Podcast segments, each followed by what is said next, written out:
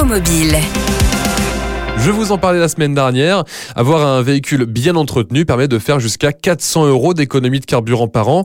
Mais d'ici la prochaine vidange, eh bien, il y a une façon simple d'éviter la surconsommation. C'est l'éco-conduite. Bonjour Axel Chavrin. Bonjour. Axel, vous êtes référent pédagogique et formateur en éco-conduite. Mais alors, si on devait résumer l'éco-conduite, qu'est-ce Alors, l'éco-conduite, euh, c'est un vaste sujet. En fait, l'éco-conduite, c'est principalement pour euh, essayer de faire en sorte de réduire à la fois fois euh, notre consommation de carburant et le prix que ça nous coûte euh, à chaque plein, mais sans oublier bien entendu de réduire aussi notre empreinte carbone. Et est-ce que tout le monde peut mettre en place justement cette éco-conduite au quotidien? Oh Oui, oui, oui. Il y a des petites choses assez simples à mettre en place pour pouvoir diminuer cette consommation. Bah, tout simplement, c'est, euh, sauf quand j'ai pas le choix, essayer d'éviter de m'arrêter. Il y a plein de fois où on peut faire autrement en ralentissant un petit peu plus. Gros avantage, c'est que dès qu'on lâche l'accélérateur, il y a une coupure d'injection, donc ce qui veut dire qu'on ne consomme plus du tout de carburant et vivre sur l'élan de notre voiture. Là, on prend l'exemple de sur l'autoroute, vous avez une grande côte qui est devant vous. Bah, si on est sur le plat euh, à 130 km heure, on peut très bien monter la côte à 110,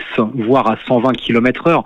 Ne serait-ce que de perdre quelques kilomètres heure nous fait gagner en consommation instantanée énormément. Après, en descente, bah, vivre un peu plus sur l'élan de la voiture, voilà, essayer de profiter de l'inertie de, de, notre voiture. Si on souhaite euh, approfondir nos, nos connaissances, est-ce qu'il est possible de se former? Bien sûr qu'il est, possible, possible de se former. Hein. Nous, euh, nous organisons tout au long de l'année, nous, des formations euh, en lien euh, à l'éco-conduite, hein, bien entendu. Voilà, on travaille vraiment, on va un peu plus en détail. C'est pas forcément des gros, des grosses choses, mais c'est plein de petites choses qui, mises bout à bout, peuvent vraiment avoir un impact significatif en termes de diminution de consommation. Euh, l'éco-conduite, en, quelques chiffres, ça ressemble à quoi? C'est une réduction déjà de 10% en moyenne de la consommation de carburant par tranche de 10 km heure. Si je prends mon initiative personnelle de rouler à 110 au lieu de rouler à 130, je baisse de 20% ma consommation de carburant. Mmh. Donc ça, c'est vraiment des choses qui ont un impact clairement euh, quantifiable. Merci Axel. Il n'y a pas de quoi, très bonne journée. Et Axel Chavrin, je rappelle que vous êtes référent pédagogique et formateur en éco-conduite. On retrouve toutes ces informations sur le site www.mapréventionaco.fr.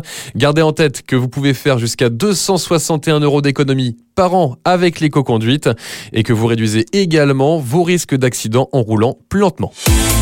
Retrouvez toutes les chroniques de Sanef 177 sur sanef177.com.